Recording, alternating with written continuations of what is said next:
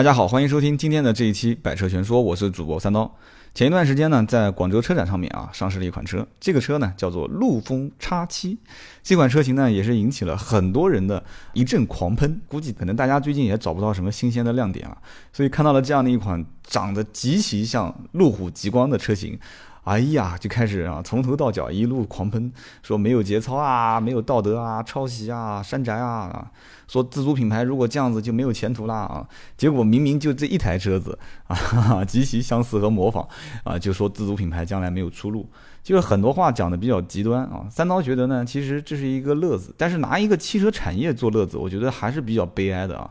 就像当年吉利想仿劳斯莱斯啊，比亚迪一直都是像丰田，陆风实际上这个厂家啊，呃，有着长安的背景，有着江铃的背景，应该讲做一些。偏商用啊，或者是商用、家用两用的这种车型，我觉得还是应该是比较有底子的。我觉得它应该怎么也能在这个商用和家用两用市场中低端的车型是可以做起来的啊。结果他偏要不玩这个，他看到人家玩 SUV 非常火，他就开始去造 SUV 了。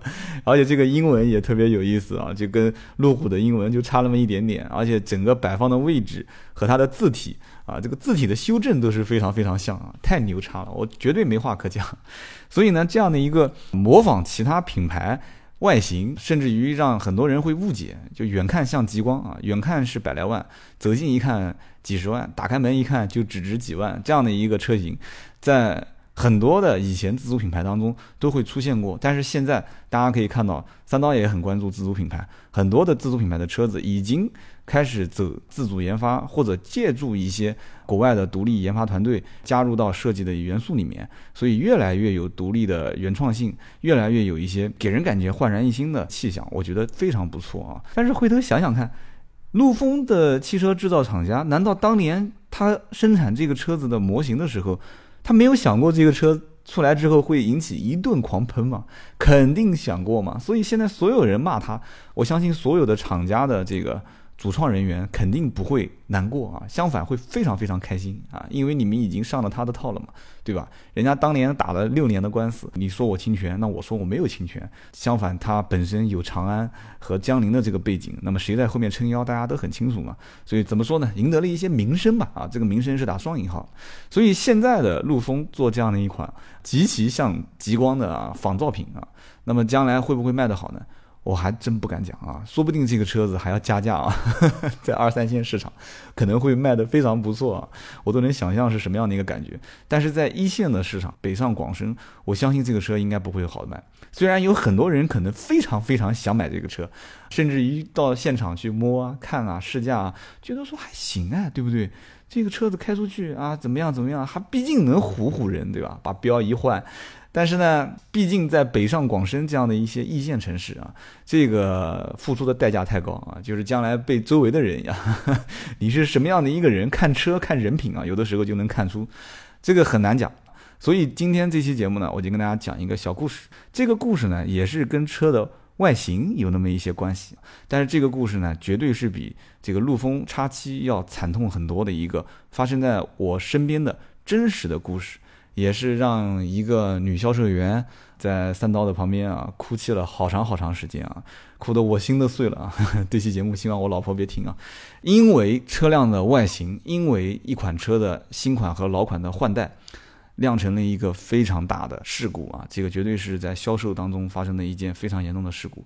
今天这期节目，我们就跟大家来聊一聊啊，糊涂客户和糊涂销售啊，一个惨痛的经历。那么开始聊故事之前，还是做个小广告啊，欢迎大家加我们的订阅号 A B 的 B 五四五八五九，或者是在公众号里搜索中文百车全说。我们的订阅号上面每天会有一篇文章啊，应该是三篇文章啊，还是相对比较实用的，都是我们精心挑选的一些跟每一位准车主或者是车主息息相关的实用性文章。希望大家呢，如果呃可以的话，就发送到你们的朋友圈，然后推广一下，也让大家更多的人去了解到百车全说，去听我们的节目。好的，那我们开始扒啊这一段不堪回首的往事，因为这个事件的当事人之一也是三刀我本人啊。当然了，不是像我之前卖，就是某一款车型，然后汽油加成柴油的这个事故啊。虽然说这个事故就是今天要聊的事故所赔偿的金额比当时汽油加柴油的这个事故赔偿的金额要大得多得多，但是这件事情和当时的那件加错油的事件的话，应该讲这件事情的偶发性的因素还是比较多的。所以呢，大家呢在工作岗位上的，包括还没有工作正要去啊上工作岗位的一些年轻人，我觉得还是听这期节目，不但能听到一些车子的故事，还可以了解到很多的一些职场的事情啊。那三刀尝试着开始啊 啊，我脱口秀跟大家来聊一聊这件事情。这个事情呢，当时正好是发生在奥迪 Q 五换代。其实大家都很清楚，奥迪的车换代有一个最明显的特征就是大灯啊，这个灯呢会。老款的 Q 五是颗粒状的 LED 日间行车灯，然后新款呢就是一个灯带，很明显很明显啊。然后同时呢，中网原来呢是一个四边形的中网，然后现在呢 两边带了一点小的倒角啊，就是用厂家的话讲，就是变成一个盾牌，变成一个钻石这样的一个菱形的中网。那么老款跟新款之间的车型，应该讲从外观上来讲是非常容易区分的。但我讲的这个非常容易，是指我们知道它哪些地方有改款啊。那么你说，要是一个不懂车的一些老大妈、老大爷，两个车放在一起，可能大爷大妈会觉得两个车长得一样啊。但是对于一个专门卖奥迪品牌的销售员来讲的话，你让他在仓库里面一眼分出哪个老款哪个新款，这是肯定没有问题的。但是很遗憾，这个事情就是发生在当时啊，一个资深的老销售员把一台老款的奥迪 Q5 当成了新款销售给了客户，而这个客户呢，他还是一个。资深的奥迪车主的买家，那么大家会觉得又匪夷所思了，对吧？一个资深的老的销售员怎么会把一个老款的车当成新款卖掉了？而一个就是老的奥迪客户怎么会不了解老款跟新款的区别呢？这个故事就要从头开始把整个背景跟大家叙述一下了。当时是这样子的，车主呢，他是一个老的奥迪的客户，但是这个车主本人的文化水平不是很高啊，他是安徽的一个县城里面啊做一些小本生意啊。但是这个小本生意呢，他肯定也有自己的渠道，所以是属于不差钱的。他买车买的比较多，为什么呢？因为他们整个家族体系都是在各行各业里面去赚钱，所以呢，觉得奥迪这个品牌呢，带有那么一点官商啊，带有那么一点权力的象征啊。觉得宝马这个暴发户、拆迁户啊，肯定会买，那他就不想去买这款车型。奔驰呢，有点太高调了啊，所以选来选去，觉得还是奥迪合适。当时呢，就买了很多台的奥迪的 A 六。后来呢，这个车主说。要买一辆 Q 五，我们当时就问他，也很奇怪嘛，他之前一直都是买 A 六嘛。销售员就问他说：“这个你为什么这次突然买了一辆 Q 五啊？”他说：“因为我家儿子即将从这个合肥的警校啊毕业，说今年是最后一年，说买个车给他毕业以后呢，就是开着玩玩。然后就说这个 Q 五，你现在有什么推荐的？当时销售员就讲说 Q 五正好赶上新老款换代，他说我就推荐你买新款。然后呢，他就打个电话给他儿子，他儿子就讲说。”对我要的就是新款。他说：“老爸，你千万不要买一台老款来忽悠我。”而且呢，最关键的就是后来我们才知道，他当时为了提这个新款，还特意跟他的女朋友炫耀了一下。他说：“我家里面这次呢，给我买一辆 Q 五，而且是新款的 Q 五啊，对吧？这个这个大家都知道的，新东西上市，谁最先买到，对吧？尝个鲜。这个呢，不但……啊，这个这个逼格比较高啊，还同时呢，这个也是各方面实力的一个象征啊。因为当时这个新款 Q 五还是要加价的，所以呢，当时我们就确定好了啊，这个给他订新款的 Q 五，因为对方呢也是老客户，而且呢也不差钱。说这样子吧，我先把定金定好，你给我订一台 Q 五的黑色的舒适型啊，一定要记得是新款啊。你没有货不要紧，反正我可以等。后来呢，这个车定完定金之后，这个车型也开始在厂家排产。后来呢，这个车到货之后，因为这个客户是老客户，因为老客户自然他会享受一些特权啊，他就一直讲说啊，车已经到了是吧？啊，行，那就再等一等吧，回头我改天有时间来提，然后就一直等，一直等，因为 4S 店的库存压力也比较大啊，而且 4S 店的整个的销售肯定是就集中在那几款非常畅销的车型啊，Q5 的这款车就是当时非常畅销的一款车型。同时，他选的这个型号和颜色也是要的人非常多，所以他是属于交了定金放到车子在仓库里面一直不来提，但是很多客户是捧着钱加着价想提这个车，所以当时的这个领导就一直讲说这个车怎么回事，为什么一直还不提啊？就一直在追问这个车，而且很多客户，然后其他的销售，因为一家店都几十个销售，其他的销售也想要这款车，那怎么办呢？后来就给了一个方案，因为客户那边可能也许是真的有事，也可能是他的资金的问题啊，呃，也可能是他生意上面走不开啊。他说啊，你再等等，再等等啊，这个这个再过几天我就来提了啊，没事，我不差钱啊，那反正这个车你不行，我就把全款先打给你。当时如果要是接到全款，这个事情可能也就不会发生了。但是呢，讲是讲，那销售员觉得就是老客户嘛，也搞得好像我不相信你一样的，那我就帮你运作运作，你还是以定金的形式，我给你拖几天。就在这个关键的口子上面，这个销售员当时被派往北京培训啊。那么这个时候呢，他派完北京培训的第二天。4S 店开始清理库存，怎么清理库存呢？就是因为正好赶上一个团购的活动啊，周六周日。那么也就是说，4S 店的领导他必须把仓库里面一些比较有优势的、非常畅销的一些车源把它空出来。就是别人已订车源，但是长期没提车，比方说六到七天没提车，按照合同他是有权处置这个车型的。那么这样的一些车型作为团购的一个热点的促销车型啊，我就稍微给点优惠嘛，就是博人一些眼球啊，吸引人气。所以当时的这款车，前脚销售顾问去北京培训，后脚这款车就被踢出来作为现货来卖。那么这个客户的车源就变成了一个在途的车源，就不是现货了啊。但是这个里面最关键的问题就来了啊，信息员当时给他配在途车源的时候，没有看订单上面写的是新款，所以当时给他配的是一个在途的老款的 Q。那么这个老销售顾问又在北京出差，他当时跟客户讲说，没关系，你再过几天来提都行了。客户讲说，哎呀，我明天正好到南京，我本来还想过来提车的，你现在跟我讲变成在途了，那怎么办呢？所以这个老销售顾问又觉得有点不好意思，他说，那要不这样子，你把全款先刷到我们公司，车子一到之后呢，我们直接带你去上牌，带你把购置税交好，把牌上好，你下次过来你直接就提车了。你天生你今天过来办手续也是办这些手续，你就直接刷个卡，你先回去。啊，那么老销售顾问在北京就开始电话遥控这个在 4S 店的新销售员，然后打个电话给小宋啊，说小宋啊，可能明后天有一辆车会到，到了以后呢，你把这个车洗干净，做好 PDR 啊，然后呢帮他去交个购置税，再帮他上个牌。然后上牌的话，这里面也很讲究啊，就是老客户可能需要跟你签个协议，我们会以打电话的形式，因为大概会有一个两三分钟的时间，大概一百四五十秒。会把所有屏幕上面的二十个号码报给客户听，因为客户毕竟他买了很多车了，对牌照也不是很敏感，所以客户讲说没问题啊，你到时候打电话通知我，你带我上牌，下次我直接来提车。老销售员认为这个事情从头到尾没有一点问题。其实如果按照正常情况下来讲的话，这里面也不会存在什么问题。但是呢，用一句这个流行的话讲，那么问题就来了。老销售员万万没有想到，这个信息员当时在配车的时候出现了一个疏忽，就是。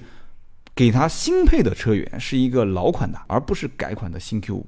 所以呢，新的销售员当时去仓库拿钥匙的时候，其实有的时候呢，每个人的责任心都不同啊。有些人责任心很强，拿车的时候他可能会很仔细的去看啊。但是这个老销售员安排的新销售员去仓库里面提车，可能新销售员我估计他可能都没看，可能直接就把钥匙给了后场的员工，跟后场的某个人讲说：“哎呀，你去把这个车架号尾号是一二三四五的车开过去洗一下。”因为女同志嘛，女同志在各个 4S 店都会有一些优待，特别是这个新进的女员工长得也比较漂亮啊，就给到后面的后场的某个员工说：“哎，你去帮我把这个车开过来，开过来洗一下，然后做一个出库。那么做完出库之后，这个车子就开始随时待命，就开始要开发票啊，啊出保险、挂临牌。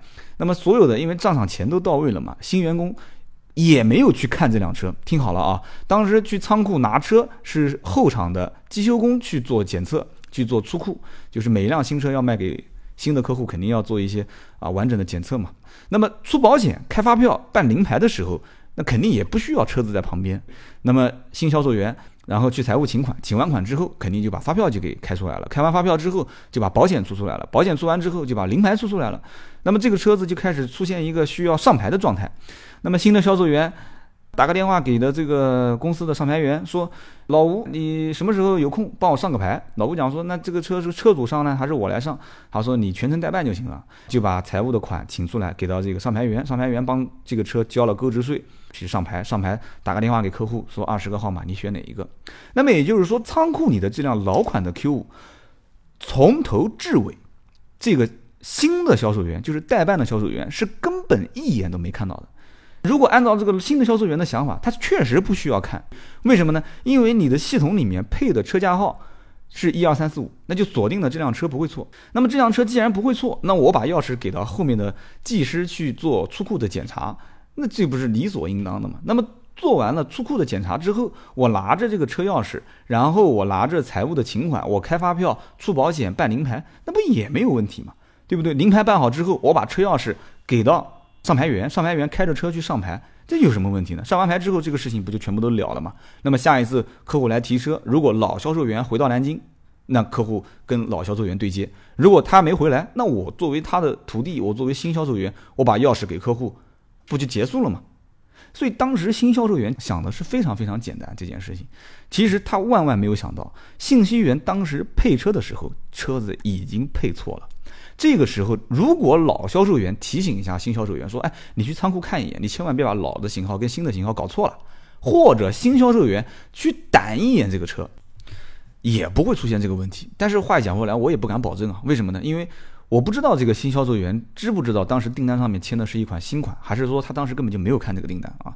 所以呢，一直到这个客户那天来提车，客户最终来提车的那一天，时间也是掐的非常非常有意思，是晚上的七点，就是很晚了，已经下班了。新销售员还在那边等他，等了一个多小时啊。老销售员那边电话跟踪过去之后说：“哎呀，不好意思啊，今天还让你加班了。”跟新销售员讲啊，然后说客户呢在路上，毕竟从安徽过来也比较远。那么这个新销售员那天晚上。我到现在也是很怀疑一件事情，就是有没有仔细去看那辆车。那么那天晚上客户来提车呢，也比较匆忙。首先一个时间比较晚，二一个呢，他觉得已经买过那么多款奥迪车了，对吧？没什么好看的了。第三一个呢，他毕竟跟老销售顾问那么熟悉，所以呢，这中间又发生过一次两次双方互相的一些妥协和退让，所以呢，这个老客户就觉得。你办事呢，我很放心啊，所以呢，新销售员说钥匙在这边，说明书在这边，保养手册在这边啊，所有东西我都给你配好了，油也加过了，你看有什么需要我服务的？那么老客户讲说都这么晚了，你很辛苦了，加了班，对吧？你我也不好意思，那算了，你就把钥匙给我，我直接就走吧。所以这辆车当时就顺利的开出了我们公司啊，就是挂着牌照就开出去了。那么我们再说说这个客户的儿子，这个客户的儿子知道当天他爸他妈啊过来提这辆奥迪的新款 Q 五。也是非常兴奋，就连夜从安徽合肥就赶路回家，就要看看这款车，很兴奋嘛，对吧？每个人都有过这种感觉，家里面给自己买了一个这个新的玩具啊，新的礼品啊，就是很想早点去看到它。当天晚上连夜赶回来，他爸他妈当天车子已经开回家了。孩子到家之后，打开车库里面的灯一看，当时就哭了。真哭啊！这个大学毕业的小伙子真哭，啊哇一下就哭出来了。他说：“爸妈，你们从小就骗我啊，你们现在还骗我。”他爸妈当时就傻了。他说：“我骗你什么了？”他说：“你要买奥迪 Q 五，我给你买回来了。”他说：“跟你强调多少遍，我要买的是新款 Q 五，你为什么给我买一个老款？你是不是就图个便宜啊？就是家里面就缺那么一点钱，你干嘛要忽悠我呢？你说买老款就老款，你干嘛跟我偏要说是新款呢？”他爸妈当时就觉得很匪夷所思。他爸妈讲说这就是新款啊。他说我们家里面买的那几台奥迪车都是在那个销售员手上买的，他不可能忽悠我的。然后他儿子就在地上又打滚又哭的，就在喊说不是的，你们就是忽悠我，你们合起来骗我啊！从小到大你们骗了我多少次啊？所以他爸妈就觉得很郁闷，说这怎么回事啊？当天就打电话给老销售员，老销售员讲说不可能啊，说这个我当时给你配的就是新款。然后他爸妈就讲了，就说你最好有时间啊，我开到你们 4S 店，你再看一眼。他说我家儿子现在晚上觉也不睡，那现在吃饭吃饭他也不肯吃，反正就是躺在床上面，一句话也不讲。他说你可能是不是这个车搞错了？这个老销售员我估计当时就开始流冷汗了啊！你想想看，如果一台车已经上完牌之后，新款跟老款的车型弄错了，那这个车子就很头疼，很头疼了。结果就硬着头皮吧，反正北京那边培训完了以后就回来，回来以后。这个客户把车开过来一看，当时就傻眼了啊！这个车子绝对是一个老款的 Q 五，而不是新款的。为什么呢？因为太明显了，这个大灯包括中网都是这个老款的车型。当时销售顾问真的是无话可讲。然后客户呢，实际上在来之前也通过他的朋友，包括周边懂车的人上网图片对比，也知道了肯定是 4S 店弄错了。而这个合同当时写的呢，就是新款。所以这个事情呢，基本上就水落石出了，肯定是 4S 店某一个环节上面出错了。那么其实这个时候你追究谁的责任已经没太大的一个关系了啊。那么客户提出的要求非常简单，说就是退车或者是换车。退车你既然不肯退，那你给我换一台新款。当时也想到很多的方法，比方说能不能把它的中网跟新款的中网进行更换，这明显是不可能嘛，对不对？那么大灯能不能换呢？也不能换，因为它的这个模具的这个造型就不同。那么没有办法，就是这个车型必须是恢复成新款车，它才能算是解决了这个客户的一个一个问题点。要不然的话这个事情就无法解决。你提赔偿，客户讲我不差钱，我不要赔偿。所以这件事情到后来可以讲，当时一直到后来我们上门去跟客户谈判道歉，这是我历史上谈判当中最困难的一次，因为你没有任何可以跟他交换的条件。你几乎所有的错都是你，你哪怕知道其中有一部分的错误应该在于客户，因为客户他没有对产品进行一个核实，没有进行验证，包括提车之前，包括下定金，包括刷全款，包括那天晚上过来拿车，他都没有去进行确认，而在我们的确认通知书上面进行了一个签字，但是没办法，订单上面写的是新款，改款后的 Q，那么提的是一台老款，你也是相对比较弱势的，而且 4S 店毕竟。这个怎么讲呢？也很担心，就是这个事情一旦要是传出去了，也会很麻烦啊。如果大家要是想听后来我们是怎么跟客户进行谈判的，当然了，最后我们还是没有置换一辆新款的 Q 五给他，我们最终是怎么解决这个事情的？如果感兴趣的话，下一次我们可以再开一期节目，我们来慢慢聊。那么那个呢，应该就跟车本身无关了，就看大家的兴趣程度了。如果大家不感兴趣，那就算了，因为最终的结果我们是赔偿了这个客户将近四万块钱，而一部分是 4S 店承担，另外一部分呢是给了这个老销售员的教训，他私人承担。那么也就是说，赔偿了这个现金的差价之后。我们又给予了客户一些赠送保养，然后客户就把这个老款的车就正常继续使用，那么也就不再进行要求退车和换车了。所以这件事情应该讲是不管对于 4S 店还是对于这个销售员本身是非常惨痛的一个教训。这也是我到目前为止见过的，呃，除了人员伤亡以外的，就是车本身的赔偿金额最高的一笔。所以这件事情呢，当时也在让我反思啊，其实真的真的。在销售的过程当中啊，不管你跟销售顾问之间的关系好到什么程度，还是销售跟你客户之间的关系熟到什么程度，你毕竟是来花钱消费、来花钱买东西的，东西本身才是最关键的。所以这件事情呢，我也算给所有的听友啊、准车主和将来有可能再买车的准车主提个醒啊。这件事情呢，看似也是非常非常巧的一件事，但是回头想想看，真的就是三个字：责任心啊！责任心是导致这件事情发生的一个关键的点。所以，不管是信息源的责任心，还是资深销售或者是新销售的责任心，以及客户对自己购买产品的责任心，其实这几个环节上面都是出了问题的。那么今后呢，我们也可以聊很多这方面的一些问题，比方说当年在即将过年前，两辆宝来车出库的时候，就是因为一次小小的疏忽，差一点点酿成惨剧。包括这个迈腾车主即将提车的前一天，一个大学教授啊。把试乘试驾车撞毁啊！当然人还好，没什么事情。包括 4S 店发生过很多一些车毁人亡的故事。大家如果感兴趣，可以加我们的订阅号 AB 的 B 五四五八五九，或者搜索中文百车全说给我留言。然后如果想听这方面的故事，我们以后每周六可以拿一期节目来说说啊这方面总结一些经验的故事。那么今天这期节目呢，我们就到这里，下期我们接着聊。